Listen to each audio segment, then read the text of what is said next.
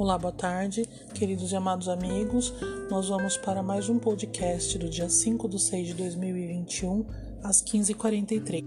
Então, nós vamos falar hoje sobre a dor da partida.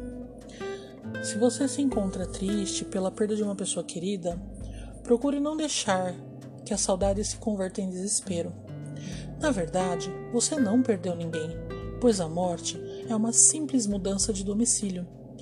Jesus esclareceu haviam muitas moradas na casa de seu pai. Isso quer dizer que os nossos entes amados apenas partiram para essas outras paragens espirituais, onde continuam vivos, pensando em nós, vibrando por nós e amando-nos com a mesma intensidade de outrora. Por força dos sentimentos existentes entre você e o ser amado que partiu, os laços espirituais formaram ao longo do tempo e a morte não é capaz de destruí-lo. Essa ligação permitirá que o ente querido sinta a tua saudade, o nosso amor, o nosso carinho, como também possibilitará que ele perceba o nosso desespero e revolta, causando-lhe inquietação e amargura. Quem ama deseja ver o ser amado alegre e feliz.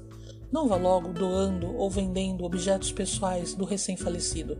Espere por alguns meses. Na verdade, a desencarnação é um processo lento e o espírito, logo após a morte, ainda conserva, em maior ou menor grau, certo nível de apego a tudo aquilo que lhe diz respeito na experiência terrena.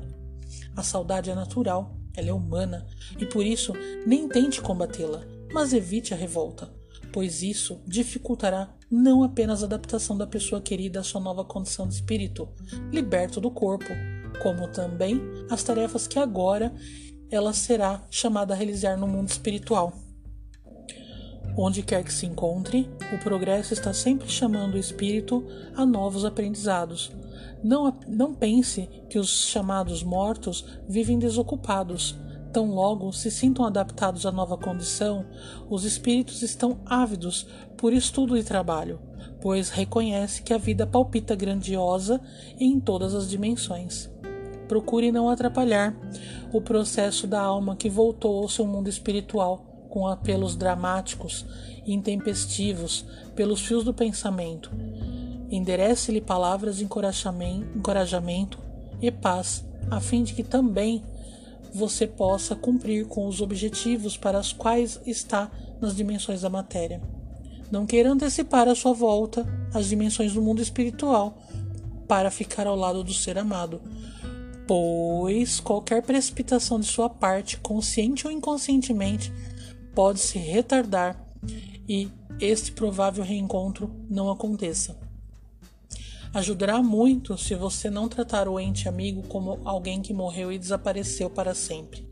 Isso é insuportável e considere ele apenas que ele viajou mais cedo para algum país distante, em tarefas de engrandecimento e felicidade, que um dia você também viajará para o grande reencontro das dimensões ao infinito. Esta é uma mensagem de José Carlos de Luca. Espero que todos vocês possam fazer a reflexão do que é o desencarne, o que é a morte, o que é a passagem. Né?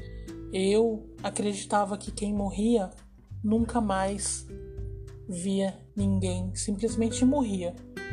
E estudando, a gente começa a ter outra outra experiência sobre a morte, que na realidade não existe ninguém morto. Nós continuamos vivos vivos. Nós só mudamos de local. E aí a gente passa a não ver mais as pessoas, né? Mas se quisermos, com muito esforço, podemos senti-la, né?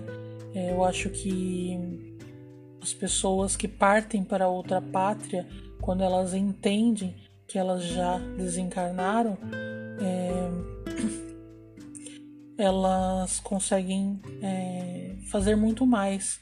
É, estudar, trabalhar, é, ajudar a, as pessoas que, que estão ainda no desespero ou até mesmo no umbral.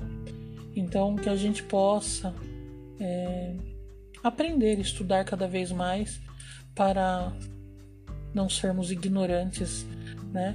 Então, faça sua reflexão e não fique tão apegado. Eu sofri muito com a passagem do, da minha mãe, que desencarnou quando eu tinha 21 anos de idade, e eu passei por mais de 16 anos é, brigando, sem entender é, a morte, né, da, da minha mãe, o desencarne da minha mãe.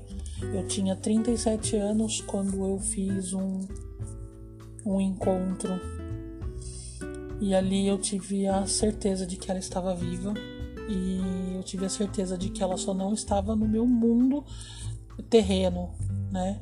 Mas eu pude ouvi-la, eu pude senti-la. E a partir de então eu comecei a estudar. E isso acalmou meu coração e acalmou a, a minha inquietação quando se falava de morte, né? E aí a partir daí eu acho que até consegui deixá-la é, evoluir, porque eu era muito presa a ela, falava muito dela e 24 horas por dia eu pensava no no que eu podia ter feito e não fiz, né? Por ter 21 anos de idade, com 45 dias da descoberta de um câncer, ela se foi. E como muito jovem, muito criança, muito imatura, ainda na flor da idade, né, começando a namorar, começando a viver é, sem a mãe do lado. Foi muito difícil. E aos 37, 38 anos que eu dei por conta do que era essa passagem. E aí eu parei de sofrer, porque eu sofria muito. Então isso foi muito enriquecedor e, e, e, aprender, né? De que eu sei de que ela hoje está bem e ela pôde receber o meu pai quando ele também desencarnou, a minha avó e assim todas as demais pessoas que é, ela recebeu. E eu tenho certeza que quando eu amadureci esse pensamento e comecei a ver com outros olhos o que, que era esta passagem, é, ela conseguiu evoluir mais, porque ela estava muito presa aos sentimentos que eu mantinha, né, o arrependimento que eu tinha, o remorso que eu tinha, e isso me fez é, crescer espiritualmente e deixá-la crescer também, evoluir, aprender mais. E é isso que cada um faça a sua reflexão e Deus os abençoe. Um ótimo final de tarde, porque agora é dia 5 de 6 de 2021, 15 e 51. Um ótimo final de tarde, um grande abraço a todos. Fiquem com Deus. Beijos.